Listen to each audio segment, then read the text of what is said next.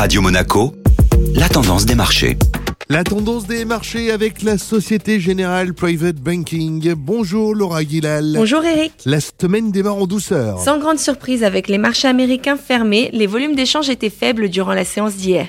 L'indice européen Stock 600 a démarré la semaine dans le vert, en clôturant en gain de 0,6% soutenu principalement par les valeurs pétrolières. Les tensions sur l'offre ont entraîné la hausse du secteur avec un prix du pétrole en progression de près de 2% à la clôture européenne. Le secteur immobilier a terminé quant à lui en retrait de 2,6%, pénalisé par la perspective d'une remontée rapide des taux d'intérêt. La semaine sera d'ailleurs marquée par plusieurs indicateurs économiques. On connaîtra aujourd'hui les indices des directeurs d'achat de la Chine, de la zone euro et du Royaume-Uni. Le regard des investisseurs sera également tourné vers les comptes rendus des dernières réunions de politique monétaire des banques centrales américaines et européennes, publiées demain et jeudi.